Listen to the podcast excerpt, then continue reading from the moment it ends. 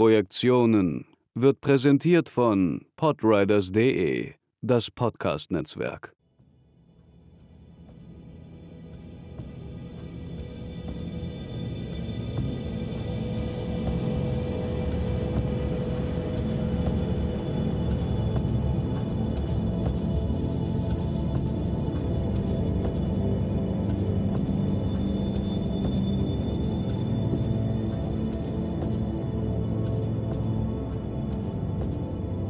Herzlich willkommen zu Positionen, einem Sonderformat des Podcasts Projektionen, Kinogespräche, den ich, Markus Stiegelecker, zusammen mit Sebastian Seidler begründet habe.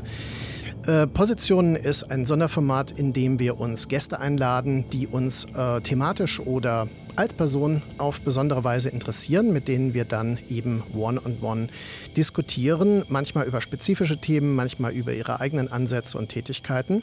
Und heute freue ich mich sehr, dass ich einen Gast begrüßen darf, ähm, ja, den ich schon seit vielen Jahren kenne, äh, Lars Grabbe. Hallo Lars. Hi, freut mich. Danke für die Einladung. Ja, ganz kurz. Ähm, wir arbeiten aktuell zusammen an der Fachhochschule Münster, der Münster School of Design, MSD. Ähm, das ist äh, eine Designhochschule, die staatliche Designhochschule in Münster.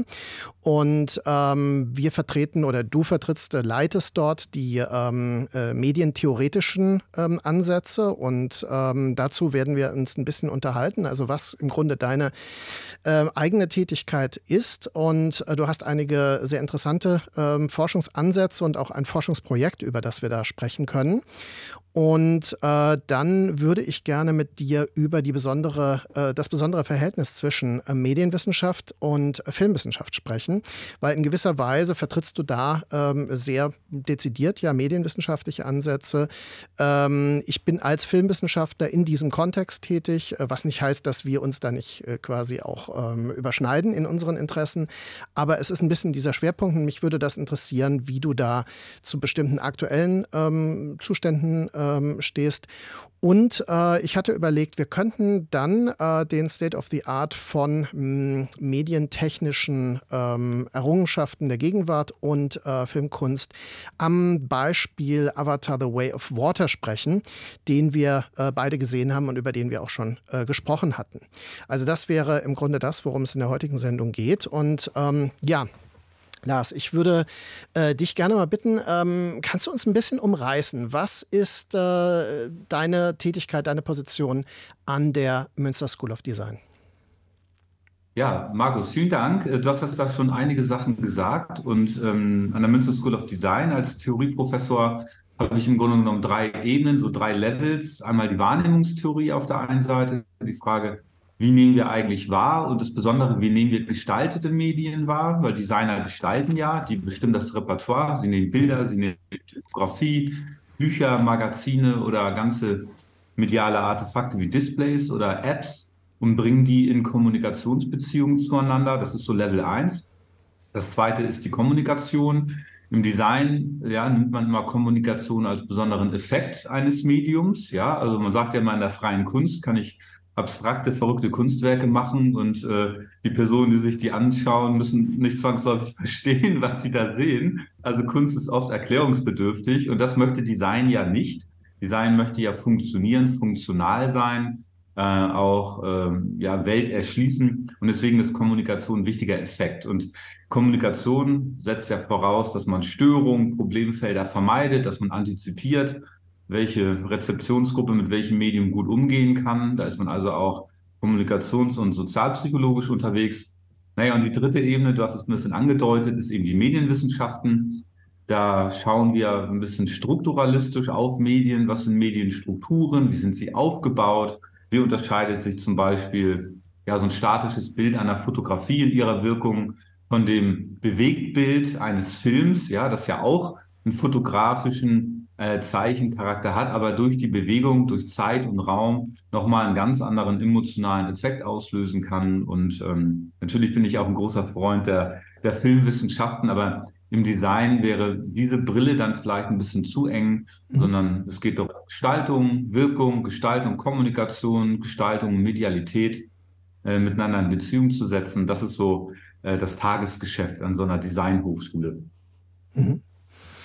Und ähm, kennengelernt haben wir uns ja an, äh, in Kiel bei einer Tagung ähm, zur Bildwissenschaft, wo ich einen Vortrag äh, machte, glaube ich, über Gaspar Noés Film Enter the Void.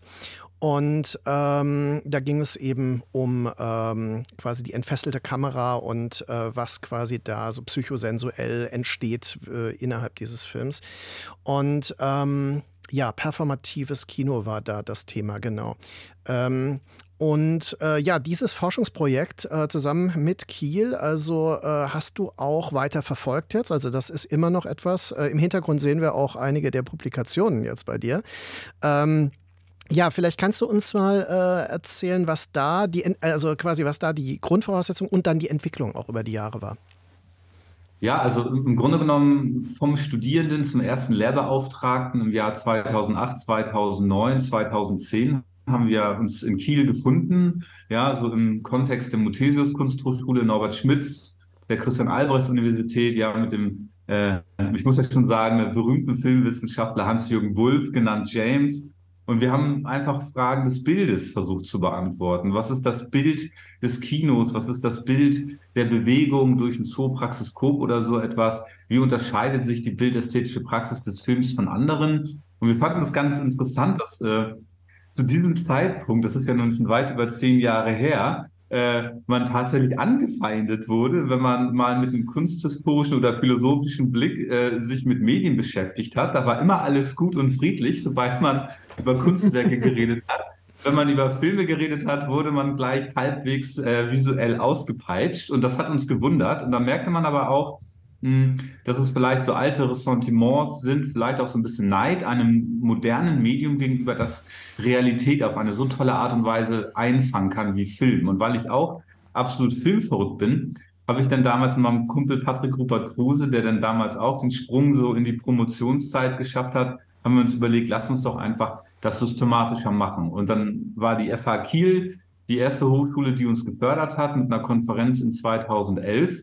Und dann haben wir ein Buch dazu gemacht und irgendwann noch eine Konferenz und noch ein Buch. Und ja, jetzt seit über zehn Jahren stellen wir fest, dass wir jetzt in diesem Jahr im Juni auf die elfte Konferenz hinauslaufen. Und aus Buch Nummer eins und zwei sind jetzt, glaube ich, 14 geworden. Also die Buchreihe Bewegbilder, die mal diese Tagung so immer begleitet hat, sind wir, glaube ich, bei acht oder neun Bänden. Also du merkst, ich kann mir das gar nicht so richtig merken. Und äh, dann haben wir auch eine englischsprachige Buchreihe gegründet, dieses Yearbook of Moving Image Studies. Und da sind wir auch schon äh, bei vier, fünf und Planung in Band Nummer sechs. Und ja, das begleitet uns immer, die Liebe zum Film, das Systematische des Films, auch die Wissenschaftlichkeit des Films. Und für mich jetzt in der Perspektive als Prof unter Designerinnen und Designern, äh, auch da nimmt natürlich Film in der Kommunikation, im Mediendesign eine wirklich absolut wichtige Rolle ein.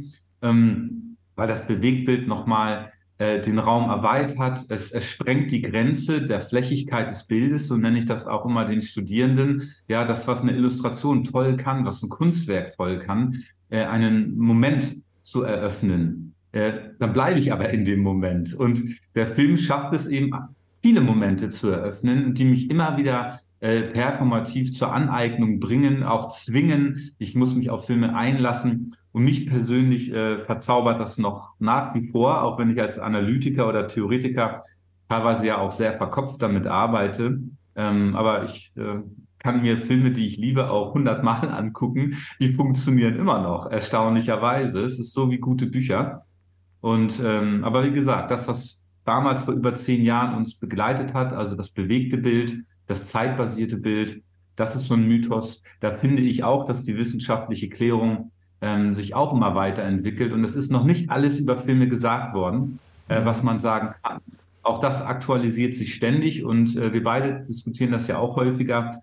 Gerade im Zeitalter der digitalen Wende oder der digitalen Revolution revolutionieren sich eben auch bewegtbildliche Praktiken und wir können Kino und Film heute nochmal wieder neu denken, weil wir es eben über, eine, über einen digitalen Modus herstellen müssen. Und da haben wir noch gar nicht über so etwas gedacht wie VR und Film oder Augmented Reality und Film. Also auch da erwarten uns ja noch äh, ganz, ganz spannende Innovationen. Da würde ich gerne äh, vielleicht zum Abschluss sogar äh, nochmal drauf äh, zurückkommen. Also was äh, uns quasi Virtual Reality, äh, die im Film zumindest als Thema ähm, schon lang, länger präsent ist, aber was Augmented Reality zum Beispiel in Verbindung mit Film bedeuten könnte. Darüber können wir später nochmal sprechen. Ähm, naja, also ich bin als Filmwissenschaftler seit 99 ja ähm, in der Lehre und in der Forschung aktiv und ähm, bei mir war es immer so, dass ich wirklich aus einer hermeneutischen Filmwissenschaft komme, die äh, sehr stark sich mit Film als einem Kunstwerk beschäftigt. Also quasi ähm, ein Zeichensystem, das sich analysieren lässt, das sich deuten lässt und so weiter. Ein, ähm, Filmästhetik, Filmgeschichte und Filmtheorie ist, äh, da sind dabei die drei Bereiche. Und und äh, du hast vollkommen recht und äh, das ist mir natürlich auch sehr bewusst, dass das in einem spezifisch äh, anwendungsorientierten äh, Designbereich etwas ist, was nur ähm, teilweise da ähm, kompatibel ist. Das ist keine Frage. Was natürlich von großem Interesse ist, ist ähm, die Traditionen und die Mechanismen kennenzulernen, mit denen Bewegtbild, also speziell auch Film, ähm, funktioniert, also und arbeitet und äh, die tatsächlich dann nutzbar auch zu machen. Aber ähm, die Beschäftigung mit Film als Kunst ist tatsächlich etwas, was in Deutschland immer Probleme hat. Also du sagst, dass ihr das am Anfang hattet. Ich beobachte das eigentlich meine gesamte Karriere hindurch. Dass also also, und das betrifft sogar das Fach selbst. Also, dass immer eine Form der Rechtfertigung ähm, mitgedacht wird, warum man sich jetzt mit äh, dem, äh, dem anspruchsvollen Kunstwerkfilm äh, beschäftigt. Äh, dabei würde ich dir vollkommen zustimmen. Äh, Film ist in seiner Komplexität noch nicht komplett begriffen worden und speziell auch nicht im deutschsprachigen Kontext. Und ähm, gerade weil es eine Scheu gibt, sich mit der Eigenständigkeit dieser Kunstform äh, bedingungslos zu beschäftigen. Und äh, das ist also etwas, was ähm, ja, mich weiterhin beschäftigt. Was auch für mich von großem Interesse ist, sind die äh, Aspekte, die du erwähnt hast, ähm, wie man eben im Grunde interdisziplinär Ansätze fruchtbar machen kann. Ja. Und äh, wie die äh, sich quasi auch wieder auswirken auf filmische Entwicklungen und die Deutbarkeit dessen. Aber ähm, also die Komplexität des filmischen Werkes, das ist eigentlich etwas, was begriffen werden muss und was auch äh, immer wieder erweitert wird. Und äh, da sind die medialen Formen natürlich wichtig, auch die medialen Techniken, mit denen gearbeitet wird. Ähm, was hat er bei dir, äh, also Würdest du sagen, du hast früher einen Schwerpunktfilm gehabt und dich davon ein bisschen wegentwickelt? Oder äh, würdest du sagen, das war immer ein Bereich und dich haben eigentlich, weil du ja auch Philosophie studiert hast, ähm, dich hat eigentlich dieser philosophische Aspekt in all, äh, in all diese Richtungen äh, immer vor allem äh, beschäftigt? Wie würdest du das sagen? Ja, also äh, im Studium habe ich mich ja total in die Philosophie reingestürzt. Das war mein Hauptfach, ne? da habe ich auch Magister gemacht und mhm. ähm, irgendwann in einem kulturphilosophischen Kurs gesessen, da haben wir äh, zeitgenössische Texte gelesen über Film, über andere Medien. Und ich erinnere mich noch an wirklich ein schönes Buch, herausgegeben von Dimitri Liebsch, den ich äh, irgendwann auch kennenlernen durfte. Ähm, und da war eine Übersetzung von Maurice Merleau-Ponty drin, ja, ein französischer Phänomenologe, bekannt für seine wahrnehmungstheoretischen Arbeiten, hochgeschätzt und der hat äh, eigentlich über neue Psychologie schreiben wollen, hat aber immer wieder den Anker im Film ausgeworfen und irgendwann hat er gesagt, zum Ende seines Textes, eigentlich haben die Philosophen und die Regisseure eine Denkungsart der Welt gemeinsam. Sie treffen eine Aussage über die Welt, beschreiben die Welt und legen uns die Welt zu Füßen. Philosophen und Regisseure. Und der Philosoph lädt uns ein, die Welt durch ihren Kopf nochmal neu zu denken und der Regisseur lädt uns ein, die Welt nochmal durch ihren Blick audiovisuell neu zu denken, aber auch zu erfahren. Und das hat bei mir, ich weiß nicht mehr wieso, aber äh, hat irgendwas ausgelöst. Ne? Und dann habe ich gemerkt, will ich eigentlich in meiner Ausbildung so ein äh, ja, trockener Philosoph sein, der Aristoteles liest oder der sich nochmal mit Heidegger oder so beschäftigt. Und da habe ich festgestellt, ehrlich gesagt, äh, nee, das möchte ich nicht. Und dann habe ich natürlich versucht, mich zu orientieren, jung und naiv vielleicht, aber ich dachte, der Medienbegriff generell könnte wirklich ein guter Anker sein, den man auswirft und den man auch sowas positionieren kann, wie die Philosophie, die Gesellschaftswissenschaften oder die Ästhetik und natürlich auch den Film.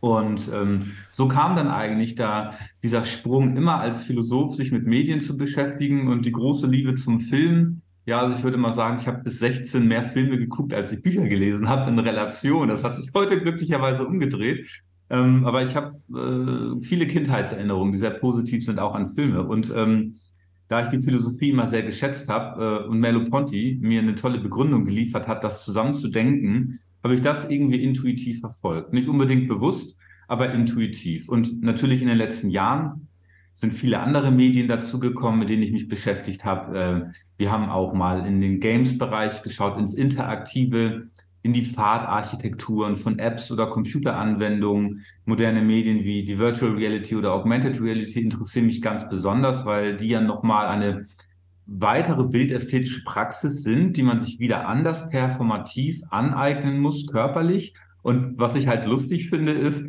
dass man auch in den Augmented Reality Anwendungen, die wirklich gut sind, immer Bewegtbilder hat oder sich bewegende Bilder. Also man, man visualisiert eigentlich das bewegte Bild und man greift damit eigentlich implizit aufs Kino zurück, um Augmented Reality handhabbar zu machen. Und bei Virtual Reality ist das ebenso. Und das finde ich faszinierend.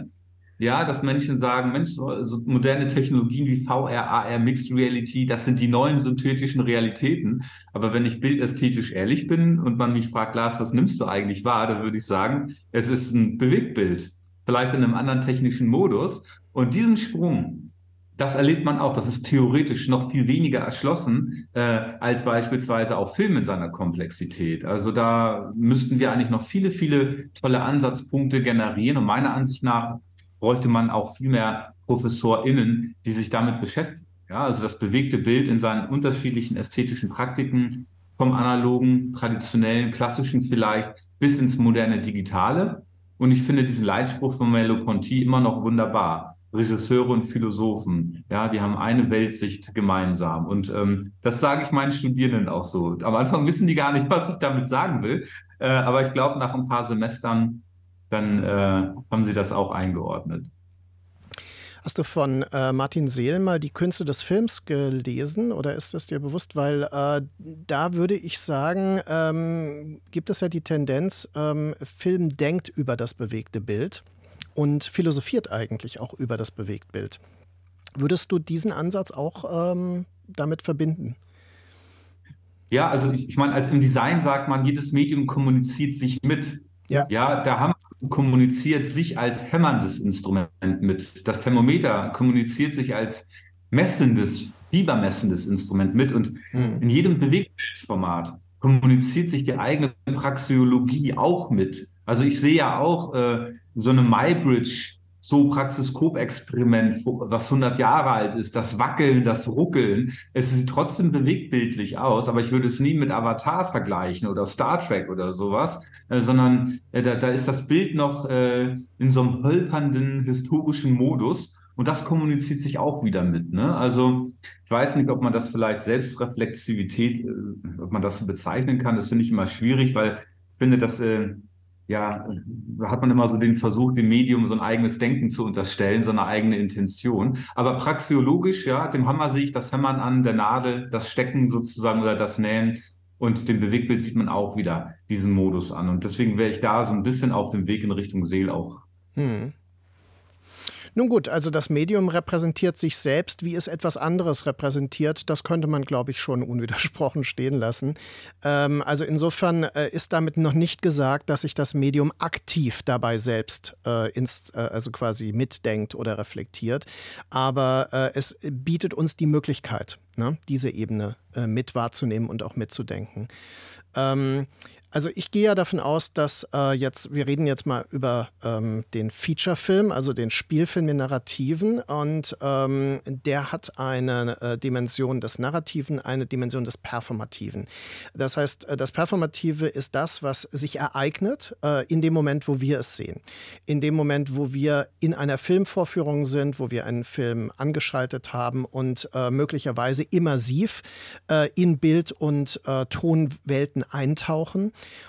Und äh, dabei aber entfaltet sich in vielen Fällen ja ein Narrativ. Das heißt, wir bekommen ähm, eine Geschichte ähm, erzählt, wir bekommen Charaktere mit Hintergrund äh, einer simulierten Psychologie natürlich dann geboten und so weiter. Ähm, es ist äh, sehr interessant, dass in äh, verschiedenen filmischen Traditionen, ähm, national, auch international und über die Filmgeschichte hinweg immer mal wieder so äh, vom Verhältnis zwischen Narration und Performativität ähm, Unterschiede auftreten. Und ähm, meines Erachtens, und da nähern wir uns jetzt dem Beispiel äh, Avatar Way of uh, the Way of Water, ähm, ist es im aktuellen Mainstream-Kino gibt es eine sehr starke Tendenz des Performativen. Also wir äh, haben im Grunde die Möglichkeit, ähm, äh, auf die Frage, was erzählt auf einer Plot-Ebene. Äh, ein Film wie Avatar, die Fortsetzung, oder ein anderer sehr erfolgreicher Film jetzt aktuell war, äh, oder in den letzten zwei, drei Jahren, speziell in der Pandemiezeit, war das ja sehr prekär, war Top Gun Maverick. Ähm, das sind Filme, die eben eigentlich in zwei Sätzen sich erzählen lassen. Also sie haben minimalste äh, narrative ähm, äh, Strukturen, die aber einem maximalen, einer maximalen Dimension des Performativen ähm, entgegenstehen. Und ähm, also das ist eine Beobachtung, die, zu der du dich, also die du auch äh, teilen würdest. Also definitiv. Und ähm, ich würde auch sogar sagen, ich bin im, im Team Performativität. Also ja. ich finde es unheimlich äh, körperlich involvierend. Ja, äh, wenn meine Sinne einmal durch die Waschmaschine gedreht werden und ähm, ich nicht mehr weiß, wo oben und unten ist und wo mich Körpergesten, Mimiken, sozusagen das Muskuläre ja, der Figur äh, in so eine starke Reizdynamik versetzt, dass mein Wahrnehmungssystem ja also über, also wirklich ganz, ganz starke Überschneidung hat mit der filmischen Figur, mit diesen Handlungsereignissen. Und ich finde, das Kino der Attraktion, das Kino des Körpers, das Erleben, ist auch nochmal eine andere Dynamik. Ja, also natürlich können wir einen Shakespeare lesen, wir können einen Goethe lesen und haben intellektuellen Nachvollzug. Wir haben komplexe Narrative, Topikreihen, die sich kausal bis ins Kleinste ja mathematisch entwickeln, hochgradig intellektuell. Das mag ja Top Gun vielleicht nicht sein und Avatar Way of Water auch nicht. Aber das Verstehen und das Erleben können auch zwar unterschiedliche Modi sein, in jeglicher Art von ästhetischer Rezeption. Und äh, für mich ist das auch ein Reiz, den Körper auf eine gekonnte Art und Weise in das Vergessen der Realität zu bringen. Ja, du hast das Wort Immersion benutzt, um mich in diese filmische Handlung, in diese Welten, in die filmische Bewegung körperlich reinziehen zu lassen. Ähm, Vivian Sobchak, ja auch eine berühmte Medien- und Filmwissenschaftlerin, hat ja auch mal von Embodied Vision gesprochen, also ein verkörperter Blick. Ich nehme meinen Körper und schreibe mich ins Medium ein. Ja, also es gibt Filme wie Der Pferdeflüsterer. Da haben wir so lange Einstellungen, dass ich fast das Gefühl habe, ich schaue aus dem Fenster. Und dann gibt's äh, wie bei Top Gun Maverick, ich habe das Gefühl, ich bin auch bei 8G in der Beschleunigung und äh, ja. ich, ich fange an zu schwitzen, weil mein Körper diese Reize mitverarbeitet. Und das ist sehr interessant. Mhm. Unser Leib Situation mit, ja, dieses Verleiblichen, dieses einleiben, wie auch Ponty sagt. Also da muss ich schon sagen, da habe ich eine sehr phänomenologische Tendenz, äh, Wahrnehmung als ganzheitliche Variable zu sehen. Und Filme sind Wahrnehmungsmacher. Sie bringen uns in Wahrnehmungsmodi. Und manche Wahrnehmungsmodi erlauben noch eine ganze Menge Detailverarbeitung, ja, Detailmemorierung, wer hat mit wem gehandelt, warum, à la Jane Austen. Und dann gibt es aber auch Filme, die wollen das gar nicht. Ja, da, da, da, reichen diese einfachen Monologe oder Dialoge wie bei Top Gun Maverick und man weiß, worum es geht, wohin er fährt und mit wem er gerade Sex hatte oder auch nicht. Ist relativ überschaubar, aber dann geht es wieder in diesen körperlichen Mitvollzug und ähm, ich finde, da hat, das hat auch etwas Befreiendes. Also dieses Kathartische, die Katharsis. Ich, ich läutere mich ein wenig selbst, indem ich die Realität vergesse. Und Filme geben mir dieses Angebot dieser Embodied Vision. Also ich finde es ehrlich gesagt sehr, sehr reizvoll. Und äh, ich mag immer nicht diese, diesen Team-Talk, wenn einige sagen, ja, die Narrative ist ja nicht so ausgeprägt oder der Film, der fällt intellektuell durch, weil es sind völlig unterschiedliche Reizkategorien. Eine kognitive Verarbeitung von kausalen Strukturen, ja, kann ein Qualitätskriterium sein, aber Erlebniskategorien, das äh, Verleiblichen, das Eintauchen, das Überwältigtsein, das Überflutetsein der Sinne, Das ist eine völlig andere Reizkategorie. Ja, ich kann über Liebe reden, kann mhm. aber auch Liebe machen. Das sind zwei unterschiedliche Kategorien. Um das jetzt mal so ein bisschen mhm. flapsig. Ja. Also ins Team äh, Performativität setze ich mich natürlich gerne auch dazu, denn äh, das ist ja ein Aspekt, der in meinem filmtheoretischen Ansatz der Seduktionstheorie eine Vereinnahmungsstrategie darstellt. Also das, was du jetzt sehr anschaulich beschrieben hast, ist genau das, was ich als einen der seduktiven Aspekte der filmischen Inszenierung sehe, nämlich die Erzeugung von Performativität, die der Vereinnahmung des Publikums dient und der körperlichen äh, Involviertheit. Ne? Und das kann natürlich äh, auf eine sehr ähm, positiv sinnlich konnotierte Weise erfolgen, indem wir Dinge als schön empfinden, indem wir Dinge, also Landschaften, Körper und so weiter. Es kann aber auch eben äh, durch äh, Momente der Gewalt oder der Dynamisierung des Bildraums, also die exzessive Bewegung, wie wir sie auch bei Top Gun Maverick haben und so weiter, äh, durchaus eben in dieser Richtung äh, funktionieren. Aber wichtig ist das, und jetzt kommen wir zu einem interessanten Punkt, das ist nämlich äh, meiner Erfahrung etwas, was oft beargwöhnt wird, gerade gerade in der Beschäftigung mit äh, dem Bewegtbild, dass nämlich ähm, der Moment, wo das Rationale, das, ähm, äh, das Intellektuelle äh, aussetzen muss ja, und gewissermaßen erst über den Körper ähm, äh, gedacht werden kann. Ja, und dass ein Moment der Selbst Reflexion im Sinne der Selbstbeobachtung auch eine Rolle spielen muss. Das ist etwas, was beargwöhnt wird, meiner Erfahrung nach. Und äh, wo im Grunde auch so eine Scheu besteht. Ja. Es gibt, ähm, und ich will jetzt keinen nennen, weil das ist gar nicht so das Thema hier, aber es gibt äh, Film- und Medientheoretische Ansätze, die äh, eine buchstäbliche, also die, die sagen, dass sie eigentlich ähm, sich mit dieser Form äh, von Vereinnahmung beschäftigen, mit dem Sensuellen und so weiter, aber eigentlich eine extreme Scheu haben, sich konkret mit den Filmen auseinanderzusetzen, sich den Filmen auszuliefern. Und das ist ein interessanter Punkt, ähm, der auch ein bisschen auf das, was wir vielleicht am Ende noch machen können, ähm, äh, hinaussteuert. Nämlich meine Theorie ist, dass ähm, das Medium Film sich dadurch auszeichnet, dass es eine gewisse autoritäre Struktur beibehalten muss. Also der Film bestimmt, was wir sehen sollen. Wir können uns dem widersetzen. Wir können auf dem Bild hin und her gucken, aber es ist die Kunst der Inszenierung, unseren Blick zu lenken. Die Kamera nimmt unser Auge mit wäre dann eine dieser äh, Thesen, die im Kontext von Wim Wenders ja schon geäußert wurde, aber die mit vielen anderen äh, vor allem zu koppeln ist.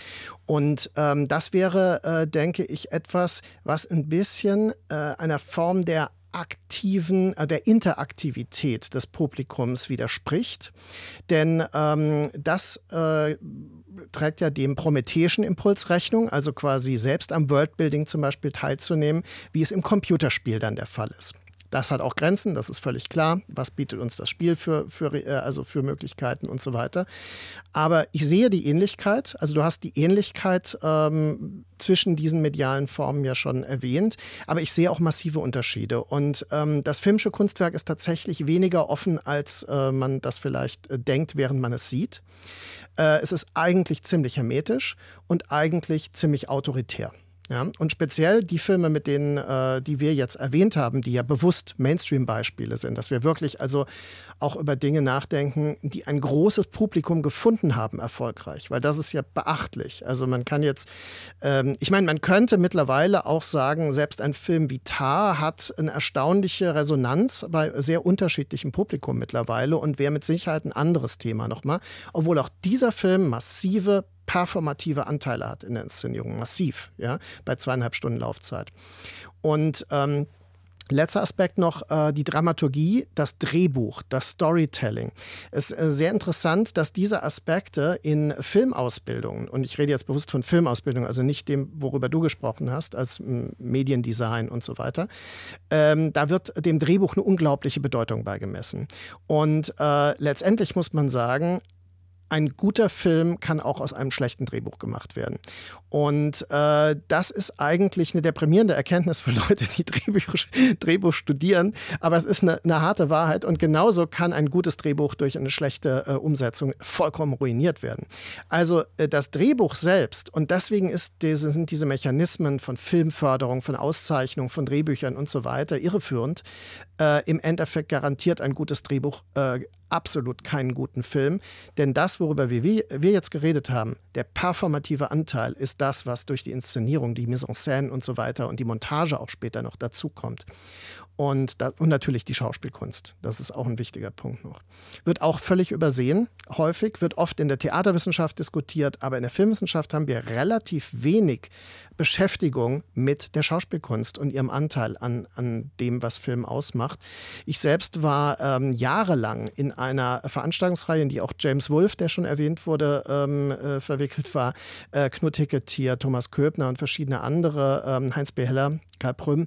Ähm, das waren äh, quasi Schauspielkunst im Film. Das war eine, eine lange Veranstaltungsreihe von den 90ern in die 2000er Jahre, die auch in mehreren Bänden resultierte, die aber auch immer äh, quasi so ein bisschen unter dem Radar lief. Ne? Und da merkte man wirklich, die Beschäftigung mit Schauspielkunst ist da auch äh, ein bisschen im Argen.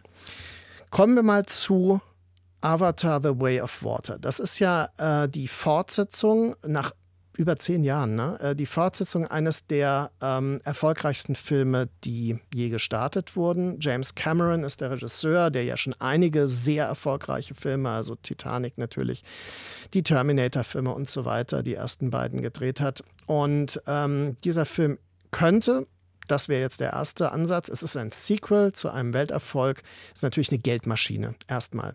Warum der Film so spät kam, ist ein bisschen kurios. Das ist zum Beispiel so ein bemerkenswerter Aspekt vielleicht. Ähm, äh, da muss man sagen, das wirkt sich in der Tat auf die Technik des Films aus, die sich auch ein bisschen unterscheidet vom ersten Teil.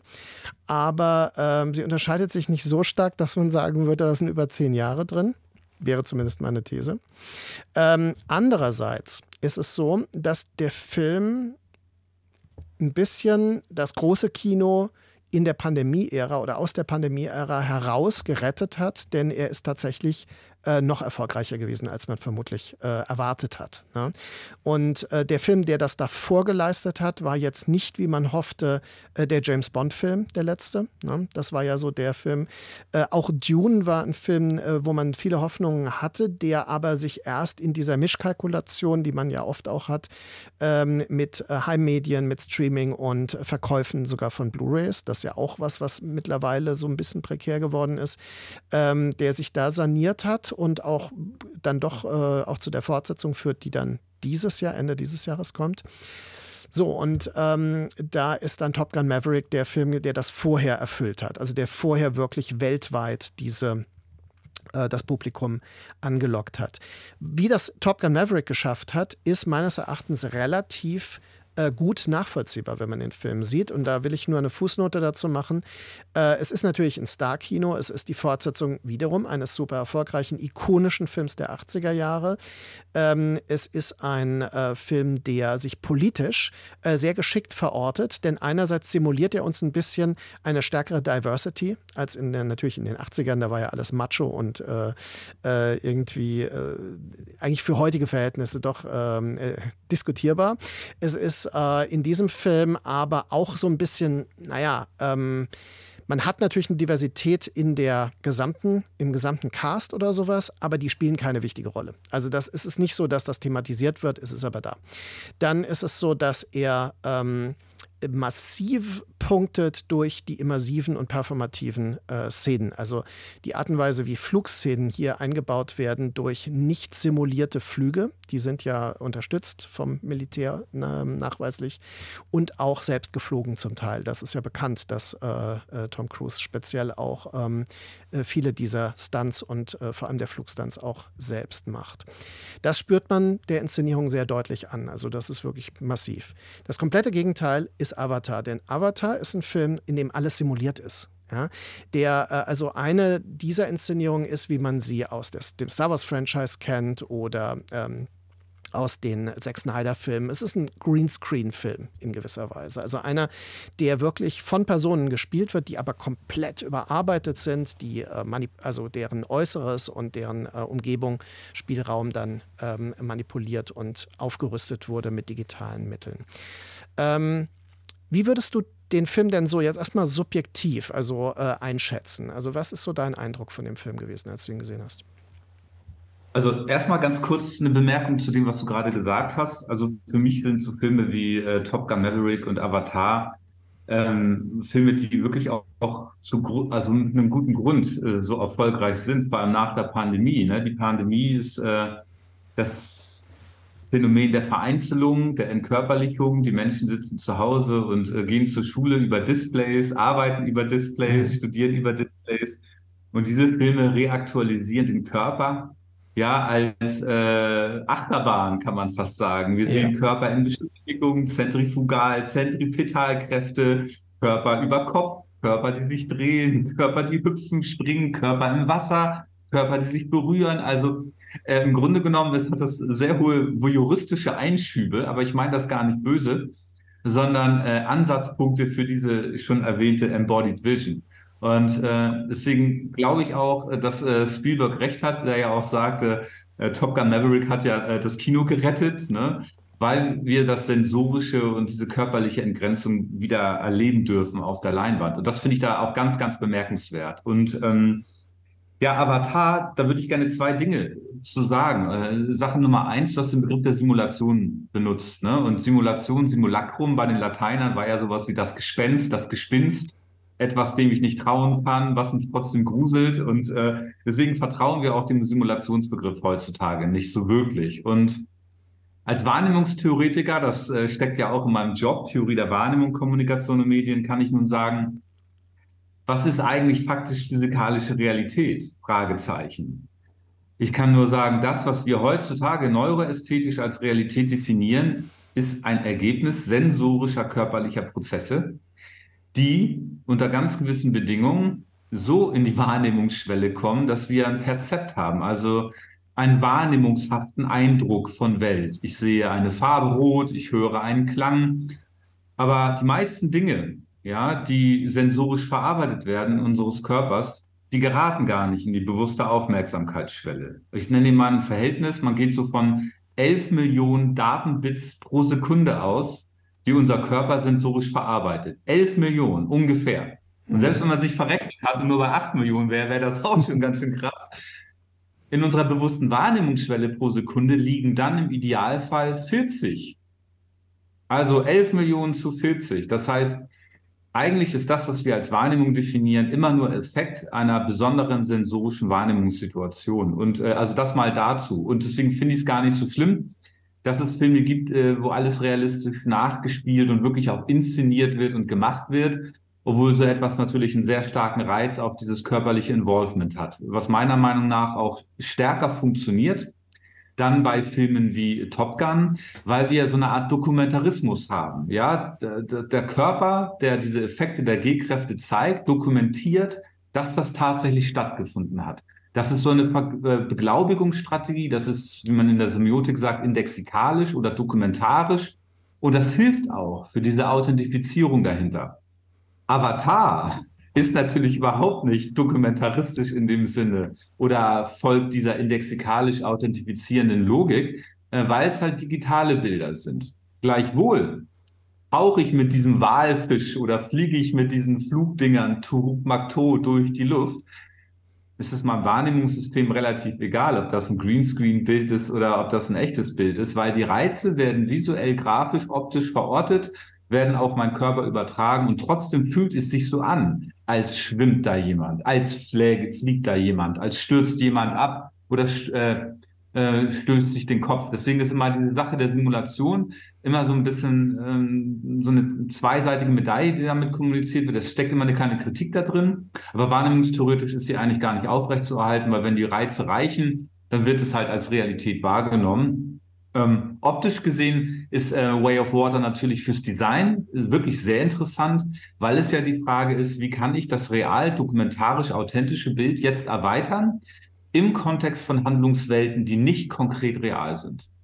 Ne? Und wir erinnern uns noch an die 80er, mhm. 90er, 2000er Jahre, B-Movie, Sci-Fi, ja, wo digitale Objekte als Wesen da so reingebaut wurden und das funktionierte nicht so wirklich gut. Mhm. Selbst modernere Filme, ja, wie I Am Legend mit Will Smith, äh, die immer so ein bisschen Grusel hatten, aber ich immer das Problem damit hatte, dass diese zombieartigen Wesen mir viel zu digital wirkten. Also ja. da konnte ich mich ja, da konnte ich mich einfach nicht so wirklich auf die Bedrohung einlassen. Da fand ich es einfach nur authentisch, dass Will Smith gut gespielt hat.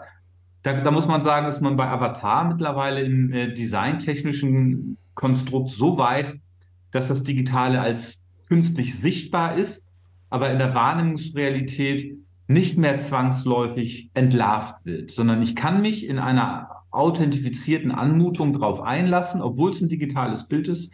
Der Reiz reicht aber für mein Wahrnehmungssystem, um das wirklich als Höllenritt wahrzunehmen. Also ich habe den ja auch gesehen im Kino in 3D mit meinen Kindern nebenbei bemerkt und ich fand äh, Way of Water auch nochmal optisch als Körperfilm, als performativen Film wirklich beachtlich. Ähm, der hat mich nochmal in andere Welten bringen können, die ja eben nicht existieren. Pandora existiert eben nicht.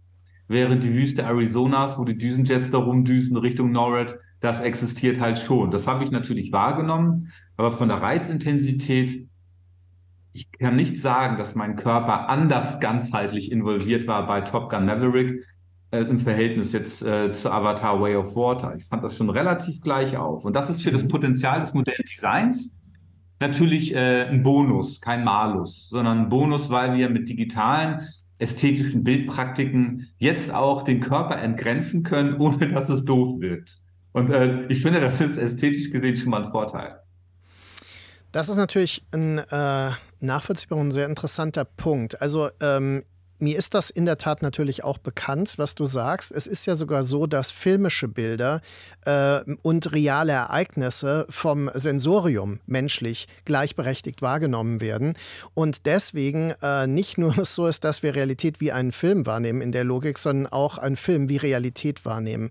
Also diese Intensität von Empfindungen, wenn wir zum Beispiel mit dem Düsenjäger starten, in, äh, also mit dem Blick aus der Kanzel heraus und so weiter, das hat etwas von der, äh, von dem Erlebnis oder einen Abglanz von diesem Erlebnis, das wir tatsächlich auch haben, wenn wir dasselbe sehen in der Realität. Aber da muss man natürlich sagen, klar, die Realität ist ein fragiles äh, Konstrukt, genauso. Ne? Also im radikalen Konstruktivismus und so weiter. Ähm, bei äh, Top Gun Maverick gibt es einen interessanten Aspekt. Dieser Film, das hatte ich ja vorhin gesagt, war deswegen weltweit so gut vermarktbar, weil er ganz bewusst das Feindbild der 80er Jahre, äh, des Kalten Krieges der 80er Jahre vermied. Und es gibt eben keinen klar benannten, keinen spezifischen Feind. Äh, dieses Land, in das sie einfliegen, um ihre Mission zu erfüllen, weil dort ist eine Anreicherungsanlage, die soll also präventiv zerstört werden, damit da gar keine Atommacht entsteht und so weiter. Das, ähm, das hat hat mehrere Klimazonen. Also es werden äh, quasi warme Klimazonen passiert und irgendwann ist man auch in schneegen äh, und so weiter. Und dann sind sie ja wirklich, in, sie stürzen ab und sind dann in so einem sibirischen Wald. Ich sage bewusst sibirisch jetzt und so ein bisschen. Es ist schon drin. Also das Bild, die Ikonografie ist schon auch Russland und so weiter, aber es wird nie benannt. Und besonders interessant, äh, jemand hat tatsächlich ähm, die Koordinaten nachgeschlagen, die im Film gezeigt werden bei der ähm, Missionsplanung. Und diese Koordinaten sind der Punkt im Meer, der am weitesten von jedem Festland entfernt ist. Es ist also quasi der absolute Nichtort, der hier als Ziel bezeichnet wird. Eine reine Fiktion. Das finde ich ähm, sehr aufschlussreich, wenn man dann nämlich den Vergleich hat. Also wir haben in der Tat Flugzeuge, die über eine reale Landschaft hinweg äh, donnern, aber wir haben ähm, dieselbe Simulation, um das nochmal ähm, quasi so, aber ohne, ohne das negativ kritisch zu meinen. Ne? Also dieselbe Vorspiegelung einer Welt, die nur filmisch konstruiert ist oder die filmisch konstruiert ist. Und ich würde da auch gerne kurz was ergänzen. Ja, ähm, auch die Flugzeuge was mich so fasziniert, äh, diese feindlichen Flugzeuge, die Flugzeuge der fünften Generation. Ich habe mich die ganze Zeit gedacht, was soll denn das bedeuten? Aber wenn man diese Flugzeuge der fünften Generation mal anschaut, wie die fliegen, wie Lebewesen, ja, wie Körper, die wie ein Blatt im Wind, die sich organisch re reaktiv verhalten können, während die Maverickschen Maschinen immer erzählt wird, die sind schon alt, die sind schon alt, aber die müssen wir nehmen. Ja, ich habe mich immer gefragt, warum? Warum nehmen Sie den alten Schrott? Ja, wenn Sie nicht mit diesen High-End-Maschinen äh, auffliegen könnten. Nein, das wird nochmal eine Nummer straighter aber äh, wie ein Luftmotorrad. Ja, man kann nur gerade fliegen, ein bisschen hoch und runter und scharfe Kurven wie ein Formel-1-Auto, aber die bösen Flugzeuge sind eher wie ein Lebewesen. Die können sich völlig organisch anpassen. Und ich muss sagen, an einigen Flug Szenarien musste ich auch an die Flugsaurier von Way of Water denken, als ich Top Gun Maverick geschaut habe. Und habe dann auch gedacht, äh, eigentlich ist diese sozusagen Transzendierung, die Maschine, die biologisch wird, oder eine Maschine, die ein biologisches Artefakt digital herstellt, wie auf Pandora, diese Lebewesen, gar nicht mehr so verschieden voneinander. Nur die Bildqualität, ja, das Sujet hm. ist vielleicht noch äh, verschieden, aber die ästhetische Dynamik dahinter, ich fand sie relativ identisch. Also ich mhm. kann es jetzt natürlich nicht äh, mit einem Reißbrett, mit einem Zirkel und Lineal beweisbar machen, aber in meiner Empfindung mhm. ähm, gingen diese ästhetischen Praktiken in eine ähnliche Ebene. Das finde ich äh, nachvollziehbar und ich musste auch vorhin schon an einen anderen, äh, auch aktuellen Film, der wahrgenommen wurde, aber nicht ganz so erfolgreich war, nämlich Nope denken von ähm, Jordan Peele, äh, weil in Nope dieses Flugobjekt, das ja ganz klar ist, ein UFO, ein unbekanntes Flugobjekt, aber äh, es wird irgendwann, das ist so eine Art fliegendes Auge, ja, also es, das sich in einer Cloud versteckt, in einer Wolke, ne? also Cloud ist schon klar, ähm, ist das Auge, das uns aus der Cloud beobachtet. Und das bewegt sich ja auch so eigenartig unberechenbar, also wie eine Katze läuft oder so. Also ganz schnell und dann bleibt es stehen. Oder dann äh, zieht es sich kurz zurück und dann stößt es wieder zu. Und das ist das, was du meinst. Ne? Und äh, das ist diese, diese organische Form der, der reaktiven Bewegung. Das finde ich auch interessant, weil das tatsächlich designbezogen äh, eine Neuerung ist. Also das ist eine Angleichung der Maschine an das Lebewesen. Und äh, tatsächlich haben wir da, das ist vielleicht ein interessanter Punkt, dass Avatar da auch diesen logischen Schritt geht, dass ähm, äh, quasi die Natur, die in diesem Film verherrlicht und auch gerettet und bewahrt werden soll, ist eine komplett fiktive Natur. Ja? Also, aber gleichzeitig repräsentiert sie das, was wir sofort mit einem natürlichen, einer natürlichen Umgebung verbinden. Also Pflanzen, Tierwelt ne? und äh, den Menschen, der sich als Teil davon begreift. Also das ist dieses äh, utopisch äh, idealisierte Bild, das bereits im ersten Film eine Rolle spielte, als der Baum des Lebens attackiert wird. Das ist ja äh, eine hochgradig äh, mythologisch aufgeladene Idee, Yggdrasil und so weiter. Also dieser mythische Baum, Tree of Life. Ähm, das wird hier noch ausgeweitet auf eigentlich wirklich einen gesamten Lebensraum, in dem sich auch einmal den, den meeresbezogenen, einmal den waldbezogenen Lebensraum, in dem sich zwei verschiedene Ethnien ähm, hier befinden. Und zwischen diesen Ethnien bewegt sich der Protagonist des ersten Films, der jetzt nur noch komplett sein Avatar ist. Also er ist quasi äh, nur noch ähm, ein, äh, also er ist kein Mensch mehr in dem Sinne, sondern allenfalls ein Mischwesen, das an seiner Fingeranzahl erkannt wird. Das ist ein interessanter Punkt. Ne? Und dafür auch diskriminiert wird. Vor allem seine Kinder werden dafür diskriminiert. Und, und was auch interessant ist, dass ähm, Pandora als ähm, soziokulturelle oder sozioökonomisches Netzwerk ein Konstrukt ist, das zwischen Login und Download zu verorten ist. Weil jeder Navi kann nur dann maturisieren innerhalb seiner zivilgesellschaftlichen Verortung, Waldwesen, Flugwesen, Felswesen, äh, Wasserwesen, in dem Logins stattfinden. Ich muss mich ja anlocken, mhm. andocken an diese Lebewesen. Und während ich das tue, lernen wir ja auch, dass dieses Login ein Download nach sich zieht. Ich äh, lade mir auch die Erinnerung der Tiere runter. Die Tiere laden sich aber auch meine Erinnerung runter. Mhm. Und damit bin ich sozusagen in diesem äh, transmediatisierten Raum auch beides. Ich bin gleichzeitig ich, Körper, Geist, aber auch das Tier, das ich gerade benutze. Und ähm, das finde ich eine unheimlich interessante, starke Metapher, die nicht nur dieses Vernetzende, dieses Rhizomatische, ja, die Welt als Netzwerk zeigt, sondern eben auch, ich kann nur am Netzwerk partizipieren, indem ich so eine Art Gatekeeper-Phänomen habe. Ich muss den Login haben, den Download, ich muss den Transfer generieren. Und deswegen ist Pandora eigentlich hochgradig biologisch, aber auf einmal hochgradig digitalen äh, technischen Ebenen. Hm. Das finde ich völlig faszinierend. Ähm, ich hatte mal von einem Bekannten einen Ausspruch gehört, der meinte, ja, ähm, Avatar fand er jetzt zu klischeehaft. Ist ja auch nur ein Öko-Thriller. Da habe ich gesagt, Vorsicht, Vorsicht. Äh, es hat Öko-Thriller-eske Anteile, aber äh, ich kenne keinen vergleichbaren Öko-Thriller, der Natur und diese Login-Download äh, Digitalmetaphern so spannend eigentlich zu inszenieren weiß, ohne dass man denkt, das ist aber doof. Weil das ist ja gerade der Punkt. Mhm. Wenn man sich auf Avatar einlässt, ähm, gibt es eigentlich nicht wirklich viel zu nörgeln. Also, ähm, Ja, ja, äh, ich, ich widerspreche dir da auf gar keinen Fall. Ich denke auch, das ist äh, ein Modell, was der Film entwickelt, was äh, sehr nachvollziehbar ist für ein ähm, post postmodernes äh, junges Publikum auch, das eben vertraut ist mit bestimmten äh, Techniken, Techniken des Downloads und des Einloggens, äh, wenn man so will.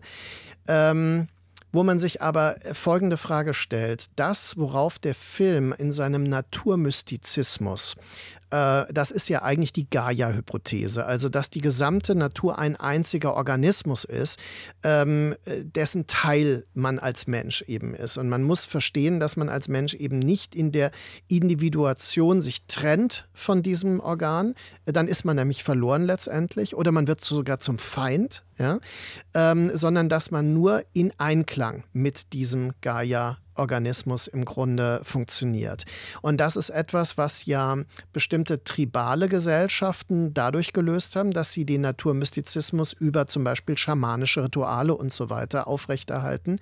Ähm, in äh, vielen lateinamerikanischen Filmen wie Der Schamane und die Schlange zum Beispiel oder die, es gibt eine äh, Serie, ähm, ich glaube, die heißt Green Frontier, äh, lateinamerikanische Serie auf Netflix, wo eben dieser Mystizismus ohne diese technische Metaphorik äh, auch schon umgesetzt ist. Also man ist in dem Moment, wo man sie, sich quasi mit der Natur in Einklang befindet, im Ideal tatsächlich äh, ist man angedockt oder eingeloggt. Ne? Äh, das ist aber alles, und das wird dem Film ja äh, dann durchaus vorgeworfen. Das ist alles natürlich eine hochgradig idealisierte Form. Man müsste sagen, in dem Zynismus, den man äh, James Cameron unterstellen kann, äh, rettet er die Welt und damit stellvertretend natürlich auch die Natur, äh, zumindest auf der Leinwand und zumindest im digitalen Raum. Und äh, auch wenn sie durch quasi die technischen Vorgänge, die nötig sind, um so einen Film herzustellen, also der enorme Energieaufwand und so weiter, die Rechenleistungen ähm, und so weiter. Ich meine, Film, Filmdreharbeiten sind ja, es ist nicht umsonst, dass es mittlerweile so, so Green-Gesetze äh, äh, gibt, also äh, die, die im Grunde diese Schädigung, die von Dreharbeiten ausgeht, ein bisschen reduzieren, aber man kann das nicht verhindern. Also jeder Film ist eigentlich eine absolute Katastrophe in seiner Herstellung und äh, man muss halt aktiv und nachhaltig damit umgehen, in der Tat. Da könnte man auch argumentieren, ist die Überwindung des Zelluloidmaterials nicht tatsächlich eine dieser äh, Schritte. Aber andererseits ist die enorme Energie, die Datenleistung und Rechenleistung betrifft, natürlich auch ein wichtiger Umweltfaktor mittlerweile. Ne? Also, ähm, von daher, was man dem Film vorwerfen kann, ist tatsächlich diese, diese relativ zynische Haltung, ähm, dass es wird nicht gerettet, es wird ein Bild von Rettung reproduziert. Das stimmt. Also das wird, also dem schließe ich mich auch an. Also ich frage mich halt immer, wie müsste ein Storytelling aussehen, bei dem die Narrative nicht in so einen Romantizismus abdriftet oder in so einen Zynismus. Wie könnte man das wertneutraler machen? Äh, das ist dann aber tatsächlich so die Frage, die würde an die Dramaturgen gehen. Ich bin keiner, ich habe das auch nicht studiert. Äh, wie würde der Höhepunkt oder äh, das Happy End funktionieren äh, in einem neutraleren oder vielleicht politischeren Gewand? Ne? Weil auch diese Kollektivideale, dieser Kollektivmystizismus, der da natürlich auch drin steckt, hat ja auch was durchweg Politisches. Ne, und wir wissen ja auch, äh, Individualität ist das eine, radikale Individualität ist die Vereinzelung Kollektivismus hat was mit äh, Common Sense zu tun und mit Gemeinschaftsgefühl. Ein radikaler Kollektivismus ist wieder, ich kann nicht mehr individuell sein. Ne? Das mhm. ist ja auch so die Frage. Und da muss ich sagen, äh, was mir da bisher eigentlich ganz gut gefällt an diesem Avatar-Kosmos, dass Gaia nicht wirklich als Akteurin auftritt und mhm. Gaia, so wie es bisher aussieht, zumindest keine eigene politische Agenda hat die mich in etwas zwingt. Und das finde ich wieder eine ganz gute Rettung, mhm. wenn hier jemand handelt äh, zugunsten dieses Kollektivismus ähm, oder dieser Relation Individualität und Kollektiv, dann sind das politische Dinge, die durch die Figuren ausgelöst werden. Und das kann ich wieder empathisch einordnen. Mir kann es gefallen, mir muss es aber nicht gefallen. Ich darf mhm. es auch kritisieren. Der Film ist offen. Das ist ein Kunstwerk, kein Gesetzestext. Mhm. Äh, aber bisher imponiert mir, weil ich auch beim ersten Film damals schon dachte, als ich ihn im Kino gesehen habe, ich bin eigentlich davon ausgegangen, Cameron wird Gaia stärker anthropomorphisieren und Gaia wird stärker eine Statement-Logik haben. und ein eigenes Kommunikat vertreten. Und das hat er ja nicht gemacht. Und beim zweiten habe ich auch gedacht, ah, ich bin gespannt, ob er jetzt Gaia viel, viel stärker als Akteurin, ne, sozusagen, ich bin die heilige mhm. Gaia, ich bin das Kollektiv, so von wegen, ich bin die Borg, mhm. widerstandswecklos, mhm. ähm, hat er nicht gemacht. Und das muss ich sagen, ähm, das rettet für mich äh, die Kitsch-Unfälle, die vielleicht auf dem Weg zum Ende des Films passieren. Mhm. Man muss vielleicht äh, sagen, im Film heißt, äh, also es, es ist die Gaia-Hypothese gemeint, aber im Film heißt das Awa, genau, Awa ist es, ja. Aber äh, es ist im Grunde ja vieles darin ähm, äh, einfach um, neu benannt, aber es sind äh, bekannte, ähm, auch bekannte mythologische Versatzstücke, die der Film dann natürlich in Anspruch nimmt. Ähm, was mich erstaunt hat, ist, dass der zweite Film erstmal von der Laufzeit wirklich exzessiv ist und dass sich das tatsächlich, um mal dramaturgisch das zu sagen, eigentlich nicht rechtfertigt. Was er ähm, vor allem für die Zeit verwendet, ich habe mir das in der Tat, während ich das sah, und ich fand das nicht langweilig, aber ich fand es jetzt auch nicht super spannend, äh, er nimmt sein Worldbuilding einfach total ernst und das Worldbuilding nimmt die meiste Zeit im Mittelteil ein. Wir, wir sehen fast schon eine ethnografische Darstellung äh, dieser äh, Ethnie, also vor allem der meeresbezogenen Ethnie und wie die leben, wie die im Einklang mit diesen äh, Wahlen und und so weiter, die, dass sie auch Schutztiere haben. Das ist ja alles schamanisch eigentlich so äh, gedacht. Und äh, wie dort, und das ist jetzt sehr interessant, identitätspolitische Konflikte ausgetragen werden. Denn wir haben ja tatsächlich eine massive Unterscheidung der verschiedenen Stämme und der verschiedenen Ethnien, die sich auch gegenseitig beargwöhnen in gewisser Weise. Also alles nichts Neues, alles sehr menschlich. Ja, also im Grunde ist das, was man immer sagen kann, der Science-Fiction-Film projiziert eigentlich menschliche, äh, aktuelle oder grundsätzliche Konflikte in eine fremde Welt, die dann total vertraut ist. Im Grunde ist das, was, ähm, ich meine, die Wale äh, bezeichnen wir als Wale. Sie sind natürlich keine Wale, aber äh, sie sind ihnen ähnlich genug, dass wir sie so nennen können. Und diese Flugwesen, diese, das, die erinnern natürlich an Pterodactylus, äh, die Flugsaurier und so weiter. Aber das sind alles Dinge, die uns vertraut sind aus verschiedensten populären Quellen. Ähm, da kann man nämlich im Worldbuilding und im Design dieser Welt nicht sonderlich weit gehen. Man muss eine Form der, der ähm, Vertrautheit bewahren, damit man äh, äh, das Fremde erzählen kann. Und in dieses Fremde kommt ja ein weiterer, äh, nicht ein weiterer, sondern der Eindringling des ersten Films ähm, äh, wieder. Ja? Ist ein zurückkehrender ähm, äh, Antagonist, ein Militarist. Und was mich so erstaunt hat, ist, dass der vergleichsweise bombastischere zweite Teil tatsächlich nur eine private Rachegeschichte erzählt. Ja? Also der kommt zurück, weil er einfach es nicht auf sich beruhen lassen konnte, dass er die Schlacht um diesen Baum des Lebens Lebens damals ähm, verloren hat eigentlich. Und ähm, dass die äh, quasi für sich in, äh, ihr Leben führen, das lässt sie nicht ruhen. Und dann gibt es natürlich auch noch eine familiäre Verbindung. Das ist sehr amerikanisch gedacht, weil da also diese Idee der Familie, Spielberg und so weiter, also all diese Dinge sehr stark gemacht werden in den äh, kommerziellen Erzählungen zumindest. Und dann hat er diese endlose Rachegeschichte, die, äh, die einfach nicht funktioniert, weil der Typ, äh, der stirbt ja einfach nicht. Ja. Das ist ja absurd, dass der am Schluss immer noch weggehen kann. Ja. Ja, ja. Aber du hast gerade Amerikanismus gesagt. Ne? Also ich, ich glaube auch, das ist so eine spezifische Art und Weise, wie, wie man amerikanische Filme machen kann. Und, und das funktioniert dann auch so. Ne? Also so wie Kurosawa, genau. Samurai-Typologien einsetzt, äh, die dann manchmal an den Western erinnern äh, dann, dann, dann kann man das machen, das funktioniert. Ne? Oder man schaut sich einen klassischen Western an, der Showdown, ja, man hat einen Revolver, zwölf Kugeln, aber schießt 800 Mal, wird selbst nie getroffen, die anderen aber schon äh, mit den verrücktesten, kuriosen Schüssen und wir finden es irgendwie, ja, passt schon. Und äh, manchmal wird es auffällig und äh, das mhm. stimmt. Da bin ich auch voll auf deiner Seite. Also äh, Avatar, The Way of Water hat enorme Längen, ähm, auch pubertierende Geschichten, Adoleszenzphasen. Mhm. Äh, ich finde eine unheimlich, also das fand ich aber sehr interessant, also eine unheimlich breit erklärte Migrationsgeschichte auch. Mhm. Also Migration als äh, sozusagen symbolisches Bild mhm. der Integration, des Nicht-Integrieren-Könnens, der Integration des Nicht-Integrieren-Könnens, immer in so einer mhm. Pendelbewegung und das unter den Navi, von dem man ja ursprünglich dachte, alle sind unter dem Deckmantel Iowas gleich, ja. muss hier diese Gleichheit auch aufgebrochen werden. Und ähm, das habe ich im Kino auch bemerkt. Ähm, muss aber auch sagen, wie orientieren wir uns eigentlich als Menschen mit unserer Identitätslogik? Ne? Das, was wir verstehen, so ansatzweise verstehen, können wir in unseren Kosmos bringen. Sind die mhm. Bilder zu fremd? Haben wir Probleme? Ich muss da jetzt gerade an ähm, den, den, wie heißt er noch, Arrival denken, mhm. mit den Aliens ja. Oktopoden, ja, den ich total spannend fand. Mhm. Ich persönlich aber super lange gebraucht habe, bis ich mit diesen Oktopoden in so eine Art empathischen Diskurs eintauchen konnte, weil man hat sie nie gesehen, Absolut die schwammen da immer so rum. Wenn die Sprache hatten, waren das Bildzeichen, die konnte ich auch nicht lesen. Das fand ich toll, weil das Alien als Fremdes endlich mal fremd inszeniert wurde, ohne Vollkommen. Ansatzpunkte, die man deutet.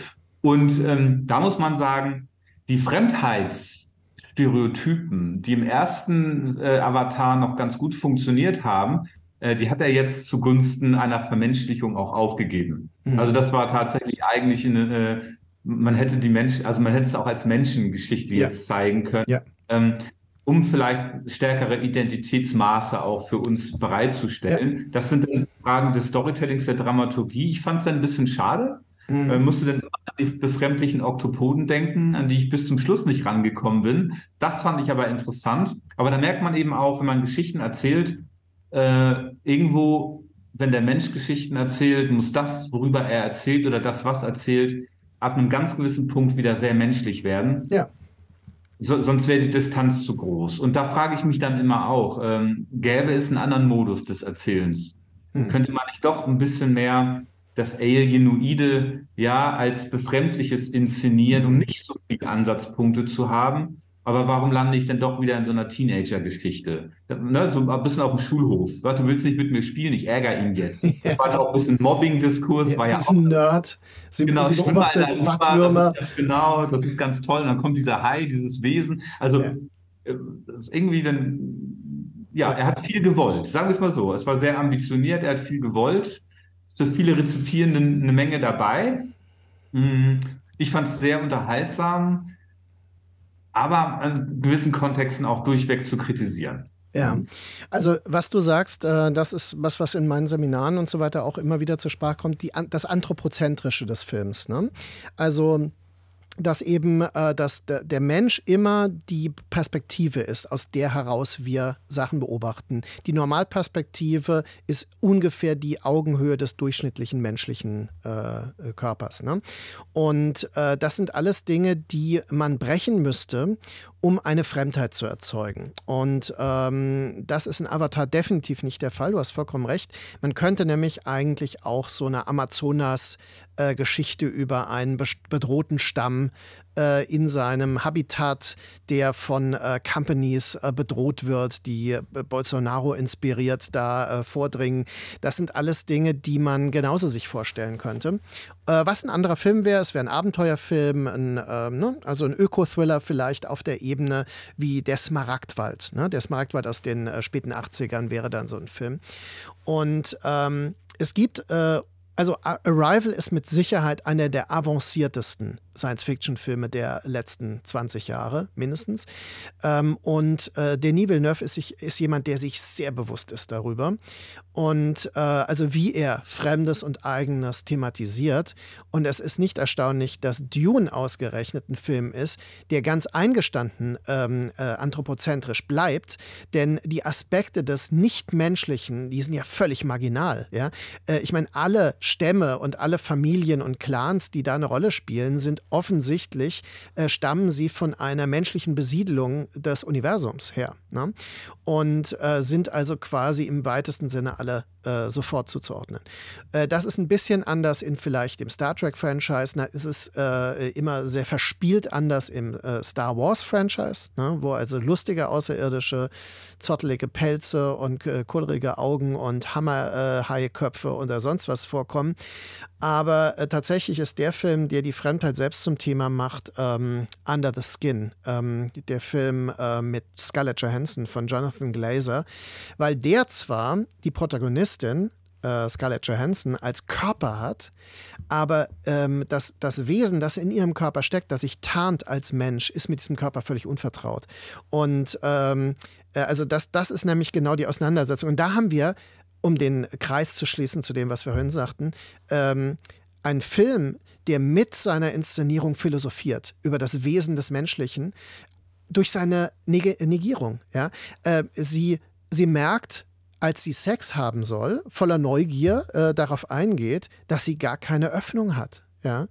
Dass das nur eine Hülle ist und dass diese Öffnung nicht da ist, wo sie äh, menschlich äh, gedacht wäre. Und äh, was sie wirklich zu einer Identitätskrise führt. Ne? Also sie sage ich schon, dabei ist es, es ist es, ja ein, äh, es ist ein unbestimmbares Wesen, das sich Genderkategorien entzieht. Und ähm, das ist ein, also das ist der absolut empfehlenswerte Film Under the Skin, der auch in der Musik ähm, äh, äh also einen experimentellen Zugang hat, wo eben menschliche und tierische und andere mechanische Laute äh, zu einer Klangcollage verarbeitet werden, die völlig befremdlich ist, die sich also gar nicht mit musikalischen äh, Begriffen wirklich fassen lässt. MusikwissenschaftlerInnen würden das jetzt wahrscheinlich sofort bestreiten, aber weiß ich nicht. Also ich, äh, ich hatte immer den Eindruck, ich habe äh, den Soundtrack auch und der Soundtrack ist absolut faszinierend, weil man kann sich ihm nicht komplett hingeben. Ja? Weil er das Fremde einfach hat. Also das würde ich ergänzen. Ja, sehr schön. Also der Film ist auch klasse. Ähm, der zeigt auch wieder mal, dass ein Film oder ein Filmgenre wie Science Fiction auch nicht fertig ist. Das ist ja. noch nicht zu Ende. Ähm, nur die, die Wege, den Menschen immer als Menschen kommunizierbar zu machen, auch in einem Alien-Kontext, äh, die Tendenz ist einfach am verbreitetsten, muss man sagen. Es gibt viel mhm. weniger RegisseurInnen, die sich trauen, äh, alternative Settings aufzubauen, alternative Wesenheiten auch ähm, in mhm. Aktion treten zu lassen oder auch Konventionen, mit denen man rechnen würde, so zu brechen wie Under the Skin. Also ich habe den Film gesehen und ich muss sagen, der hat mich wirklich geflasht. Der, ja. also faszinierend. Äh, teilweise albtraumartig, teilweise aber auch fasziniert. Und ich wollte persönlich unheimlich gerne erfahren, was das für ein Wesen ist. Und ich habe mich als Mensch, ich bin ja einer, dabei ertappt, dass ich unheimlich gerne die Intention dieses Aliens richtig verstehen würde. Und ich merkte aber, dass mir dieser Intentionalismus ja. vorenthalten bleibt. Und ich muss sagen, diese Unbefriedigung dabei und trotzdem noch den Film weiter beobachten zu können, ohne wirklich antizipieren zu können, was kommt jetzt noch, ähm, hatte auch einen körperlichen Reiz, mhm. nämlich eine gewisse Art Grundnervosität, ähm, Grundunruhe, die aber nicht jetzt böse oder Horrorfilm mhm. gemeint war, sondern eine eines äh, unbefriedigten Beobachters, kann man sagen, der ja. nicht wirklich zu so einem Endpunkt kommt. Ähm, aber das fand ich erstaunlich, weil mhm. das Wesen, was dort verkörpert wird, ja auch nicht diesen finalen Endpunkt hat. Ja. Ne? Und, äh, das war interessant sich mhm. in der Fremdheit gleich zu machen, aber nicht über ein Klischee oder ein Anthropomorphismus, sondern ein Gleichmachen, was auch dann wieder eine eigene körperliche und dann aber auch intellektuelle Bewegung ist. Ne? Also ich muss mich da mit meinem Gehirn auch in Beziehung setzen, ja. mit dem, was ich glaube, dort verstanden zu haben. Ja, ja, so kann man das sagen. Ähm, es ist vielleicht für dich interessant, es gibt den Roman, auf dem der Film basiert, Die Weltenwandlerin heißt der, glaube ich. Ähm, äh, der ist auf Deutsch erschienen, also äh, man kriegt ihn, glaube ich, noch antiquarisch. Und ähm, ich würde nie sagen, ein Roman erfüllt das, was der Film nicht äh, bietet, sondern es ist interessant für dich vielleicht mal zu lesen, was der Film, äh, worauf der basiert. Denn der Roman ist sehr anders. Es geht da wirklich, da, sie ist ja nicht allein, das ist im Film auch klar, aber das ist eigentlich eine ganze Spezies Spezies, die äh, quasi im Verborgenen existiert und die Menschen fast schon farmartig äh, züchten. Aber es ist auch nicht ganz klar, ernähren sie sich von denen oder was auch immer. Also es geht schon um eine Form der Ernährung. Aber äh, das ist, ähm, da ist eigentlich der Roman ziemlich krude manchmal, wo der Film sehr ähm, metaphorisch bleibt. Denn es ist ja so, sie lockt ja junge Männer an, das ist ja so ihr Beuteschema. Ähm, und zwar völlig ungeachtet deren, ähm, wie soll man das sagen? Also es gibt ja diesen einen, der also diese, diese Geburtsmerkmale äh, hat, die, der ihn wirklich sehr auffällig erscheinen lassen. Das ähm, tangiert sie überhaupt nicht. Also den, ähm, den nimmt sie genauso wahr wie alle anderen. Und sie lockt die alle in so eine Art amorphe schwarze Masse, wie so eine Art äh, Erdöl sieht das aus. Und dort lösen sie sich sich auf scheinbar. Ja, aber das ist alles sehr rätselhaft und nie ganz äh, klar, was, was das soll. Das wird. Und deswegen ist nämlich auch ihre Motivation. Also sie ist eigentlich eine Form von Raubtier, wenn man so will aber ähm, das trifft es dann auch wieder nicht und so weiter. Also ich glaube, dass diese Idee, das Fremde als Metapher, ist ein philosophisches Modell, das wirklich dieses Unfassbare in uns selbst betrifft. Ne? Also dass wir irgendwann jetzt äh, im 21. Jahrhundert verstehen müssen, dass wir uns selbst noch nicht ganz begriffen haben und dass, wenn wir konfrontiert sind mit Sachen, die wir selbst entwickelt haben, ähm, von Phänomenen wie Umweltzerstörung bis zur künstlichen Intelligenz, äh, wir äh, äh, immer noch sehen, wir sind nicht die Beherrscher dieser Welt. Ne?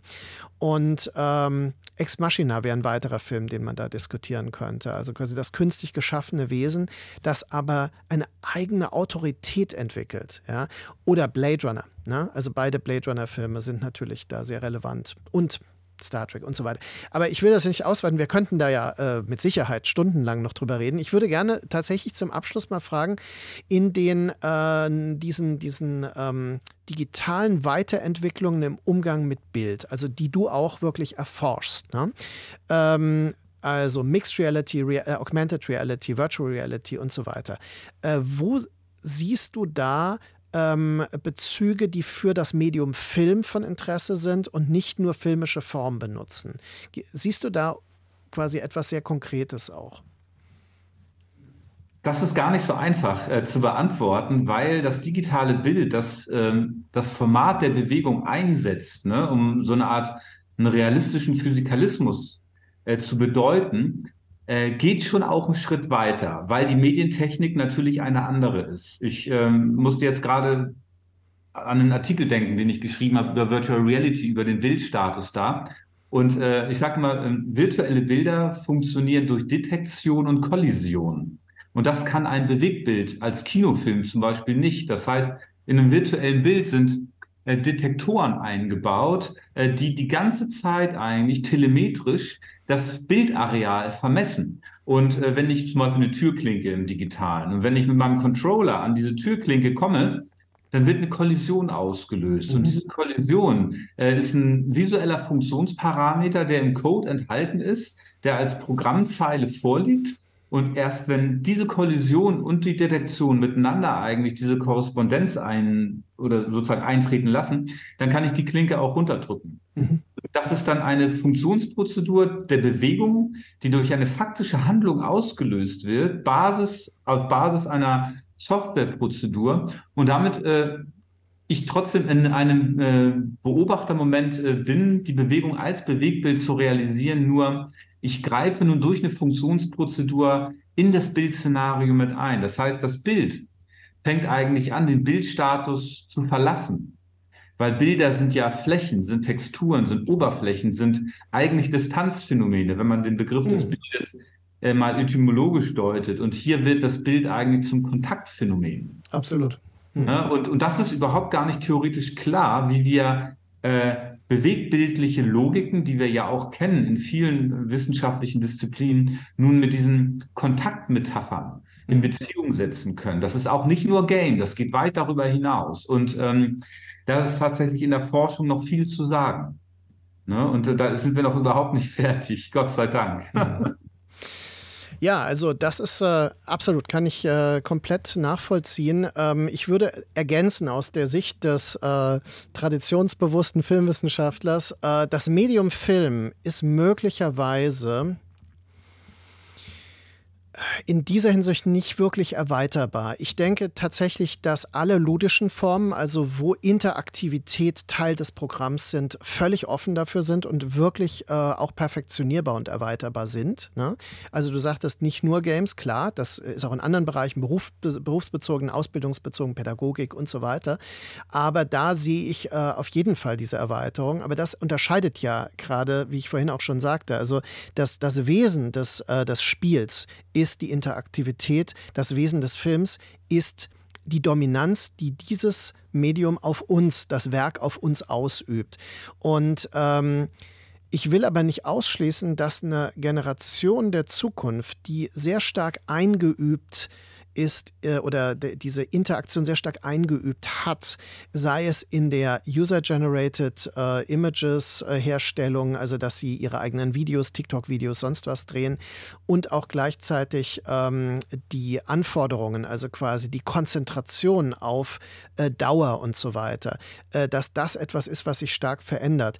Ich schließe nicht aus und ich weiß das auch, weil ich ja äh, sehr viel ähm, auch in unterschiedlichen Bereichen unterrichte. Es gibt auch eine junge, also Anteile einer jungen Generation, die fasziniert ist von Dauer, die plötzlich Tarkovsky wieder entdeckt, ja, also die solche Phänomene als Gegenprogramm wahrnimmt. Deswegen sehe ich da nicht alles verloren oder sowas. Ich bin da kein Pessimist. Ich denke, wir werden noch jede Menge großartiger Filme erleben, aber wir werden sie nicht unbedingt erleben in der Kombination mit diesen technischen Weiterentwicklungen. Denn die Frage ist tatsächlich, was würde das dem Film bringen? Ja, also es würde ihn zu einem neuen Medium machen, aber nicht in dieser Form perfektionieren, erweitern oder so, dass man wirklich was damit machen kann. Ja, ich sehe das auch so. Also Medien dürfen ab einem ganz gewissen Punkt sich auch selbst privilegieren, meiner Meinung nach, mhm. und dürfen auch sagen, das ist jetzt das, was wir können. Und äh, einige Inhalte mhm. von uns mögen vielleicht in neuen Formaten auftauchen. Das mag ja auch transmissiv gerne funktionieren. crossmedial, ja. Genau, richtig. Aber wir als Medium haben unseren privilegierten Wirkungsradius, Gestaltungsformate, Ästhetiken, Praktiken, performative Potenziale. Ja. Und äh, ich finde, das kann man mit einem Ausrufungszeichen völlig voller Selbstbewusstsein aussagen. Äh, ich bin auch davon überzeugt, dass wir in 30 Jahren noch lesen werden. Äh, und ich glaube, wir werden in 30 Jahren auch noch Spiele spielen, uns unterhalten und in 30 Jahren auch noch Filme schauen. Weil diese Medien in ihrer Differenz eine gewisse Privilegierung und ein gewisses Primat der Wirkung haben, das von anderen so nicht unabdingbar erreichbar ist. Und das ist auch gut so. Mhm auch wirklich gut so. Ja, also wir können Bergsteigen, aber es muss nicht jeder auf Mount Everest. So, und der bleibt ja auch für sich ein äh, privilegiertes Artefakt, sage ich jetzt mal so. Und, eine, eine Naturherausforderung, die einfach besteht, ne? ob wir sie annehmen oder nicht. Genau, und ich glaube, ja. das ist auch ein Wesensmerkmal, auch philosophisch ja. gedacht, von Medialität und von Medien. Mhm. Und von so etwas wie Film. Film als Kultur, Film als Denkungsart. Film und philosophische Reflexion, was sagt Film über Welt aus, mhm. äh, ist das für mich einfach ein gutes Statement, was wir da heute äh, formulieren können. Ja. Die wird bleiben. Ja, das ist ein sehr schöner Schluss, finde ich. Also äh, wie ohnehin ich das Gefühl habe, wir haben äh, durchaus da so eine, eine gewisse runde äh, Argumentation jetzt zum am, anhand des Films Avatar könnte man sagen äh, geliefert. Ähm, ich denke, die äh, Zuhörerinnen und Zuhörer, ähm, äh, also meiner Erfahrung nach, ähm, wir haben ja jetzt schon einige Jahre diesen Podcast, sind ja interessiert an weitergehenden, auch philosophischen Fragestellungen und so weiter. Und ich hoffe, dass da interessante Inspirationen Informationen, Ansätze und auch einige Autoren und Autoren genannt wurden, die man natürlich weiter äh, verfolgen kann. Ähm, wir werden ja in Zukunft auch einige Dinge zusammen machen. Zum Beispiel möchte ich auf die MSD-Konferenz, die du organisierst, äh, zum Storytelling äh, im Sommer hinweisen. Das wird auch nochmal geteilt auf unserem Portal, ne, weil ich da ja der, die Freude habe, dass ich da auch vortragen kann. Ähm, in dem Fall und auch mit einem Filmschwerpunkt unter anderem. Das ähm, in anderen medialen Kontexten auch natürlich. Und äh, dann planen wir auch etwas für die Zukunft. Das ist noch nicht spruchreif, will ich also jetzt nicht äh, anteasern, außer dass es das geben wird und dass ich mich sehr darüber freue und darauf freue. Und insofern, ähm, ja, äh, Avatar wird demnächst als Heimmedium äh, verbreitet sein. Das heißt, äh, ist vielleicht gerade ein guter Ansatz, wenn unsere Folge jetzt auch nochmal zum Heimmedienstart, Streamingstart und so weiter erscheint.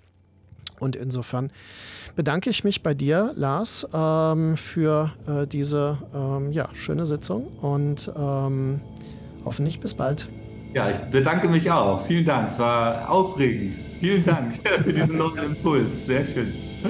Ciao. Ciao.